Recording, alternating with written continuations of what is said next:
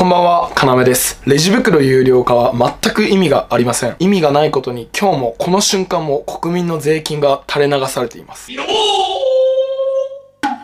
最初に結論から言いましょう。小泉環境大臣は国民を舐めています。本当に何様のつもりなんだと僕はそう思っています。今日はレジ袋有料化がどれだけ意味のないかという解説と、そして小泉環境大臣が自ら意味がないと言っている実際の音声も聞いていきたいと思います。えまずは今週、環境省はですね、税金を使ってレジ袋チャレンジの表彰式を行いました。えこちらの環境省のツイッターを見てください。え、俺、1週間レジ袋辞退率71.9%達成。で、実際に環境省のこのホームページを覗いてみましょう。みんなで減らそうレジ袋チャレンジ受賞サポーターの決定について、1週間レジ袋を使わない人は3割から7割に増加。本キャンペーンはレジ袋を1週間使わない人を6割にを目標に共に消費者に呼びかけていただけるサポーター企業自治体団体をレジ袋チャレンジサポーターとして募集してきました。この度これまでにご登録いただいた100を超えるサポーターたちの中から特に顕著な取り組みで貢献いただいた15のサポーターに最優秀賞優秀賞特別賞を授与いたしました。多くの皆様にライフスタイルの変革に取り組んでいただいた結果今やレジ袋はいりません。レジ袋は結構ですと辞退することことが当たり前になってきました。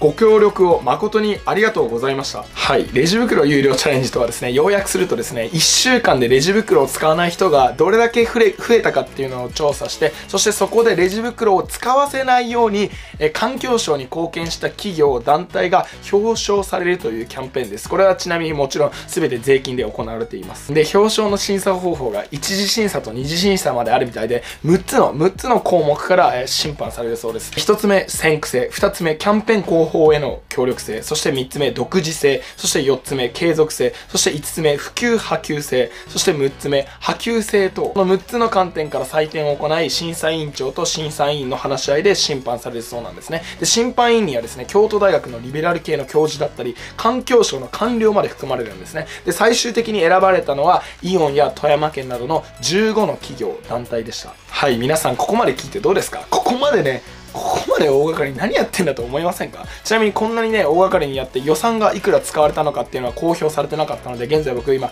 えー、環境省に問い合わせてるんで、もし分かったら Twitter などで皆さんにご報告したいと思います。はい、さてでは、レジ袋有料化がいかに愚策だったかを解説します。えー、皆さんがですね、今まで使ってきたレジ袋っていうのは実はエコなんです。エコな理由、そしていかにレジ袋有料化が愚策かは、まあ、たくさん理由はあるんですが、今日はですね、5つピックアップして簡単に解説していきたいと思います。えまずは1つ目、皆さんレジ袋を燃やすとですね、害が発生すると思っていないでしょうか？これはね、全くのデタラメなんです。え日本のですね、優秀な技術で生成されるレジ袋っていうのは理論上燃焼時にですね、発生するのは二酸化炭素と水、そして熱以上なんですね。理論上ですね、燃やす時に日本のレジ袋はですね、有害物質っていうのは一切発生しません。はい、次に2つ目、日本のレジ袋はですね、実はレジ袋を作るために作られているのではありません。これどういうことかというとですね、実は日本のあのレジ袋はですね、石油を生成するときに必然的にできる副産物なんです。日本の優秀な技術でエコにレジ袋というのは生成されています。ポリエチレンはですね、石油やガソリン、重油などを生成するときにできる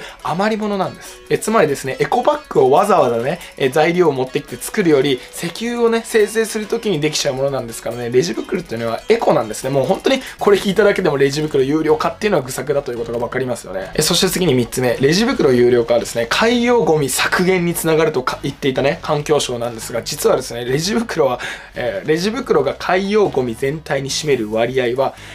のかすかなんですね。こちらの表も見てください。実はですね、レジ袋っていうのは全体の海洋ゴミに占める割合がね、0.4%なんですね。この0.4%のことに狙い撃ちして今環境省はやっているわけです。マジでほんとこんな税金使って何の意味があるんですか？はい、そして次に4つ目。繰り返しのエコバッグより、えその都度捨てるレジ袋の方が、うと衛生的だということです。これはさ、もう小学生でもわかりますよね。繰り返し使わなきゃいけないエコバッグっていうのは不衛生なんです。そもそもですね、コロナの時期何やってんだ日本って感じですよね。アメリカのある州ではですね、コロナで今エコバッグはむしろ禁止にしている、そういう法律が、あの、州、州のね、条例が制定されたりしてるんですよ。なんで日本だけさ、こんな逆方向に進むんでしょうか。なんかさ、炭素税とかさ、まあ、環境税ではさ、欧米で真似てんのにさ欧米に真似てんのにこういうとこは真似しないんですよねはいそして最後に5つ目そもそもエコバッグを国民が使う方がレジ袋を使うより環境負荷がかかってしまうことです。これは2011年イギリスの環境省が出した資料なんですが、イギリスではですね、レジ袋を使う代わりに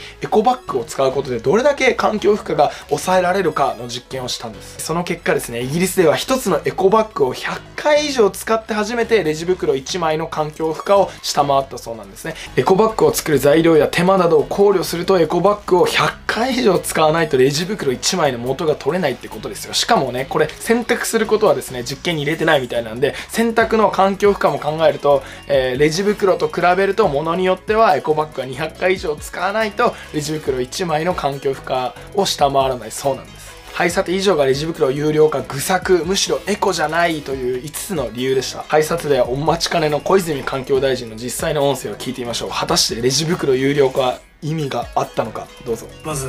不便極まりないと、うん、申し訳ないなと。その大阪の方に、はい。えー、ぜひご理解いただきたいのは、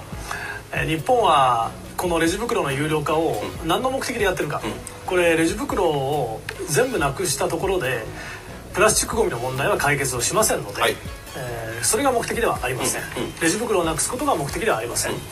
この有料化をきっかけになぜプラスチックというこの素材が、うん、世界中の問題となって、今取り組まれているのかという、そこに問題意識を持って一人一人が始められる、えー、行動につなげてもらいたい、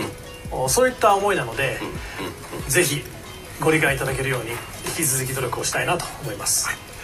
はい皆さんどうでしたか？小泉環境大臣が実際に自分でレジ袋有料化自体は意味がないと言っています。環境啓発のための皆さんの国民の皆さんの意識づくりと発言しています。これはね、本当にね、国民を舐めていますよ。国民を教育してやるという完全なね、ほんと設計主義者、社会主義者の発言ですよ。僕はね、例えばある企業が環境問題のことを考えて、民間企業が自ら率先して行っていく、こういう施策を行っていくっていうのはもちろんありだと思いますよ。自由にやっていいんですよ。例えばね、うちは環境を考えたいからっていうね、えレジ袋を有料にしたり、もしくはそのレジ袋の価格をですね、商品に上乗せしたりね、逆にですよ、逆にレジ袋を無料にして、お客さんの手間を省いてお客さんをね、たくさん呼び込もうとするお店があっても何でもいいんですよ。自由にやっていいんですよ。しかしですね、缶がね、缶がわざわざ、お上がね、え国民の財布に手を突っ込んで口出ししてやるよ、お前らを教育してやるよなどというのは、これはもう言語道断なわけです。はい、皆さん、レジ袋有料化はですね、無料で配ることを禁止、統制するものなんですね。日本の自由経済を統制して、お上が口を出して教育してやるという姿勢が僕はおかしいと言ってるんです。しかも、しかも意味ないことにですよ。環境省のトップのね、小泉環境大臣が意味ないって言ってますからね。はい、今日もご清聴いただきありがとうございました。コメント欄で皆さんのご意見、ご感想お待ちしております。チャンネル登録と皆さんグッドボタンお願いしますます。明日も日本の誇りを取り戻す。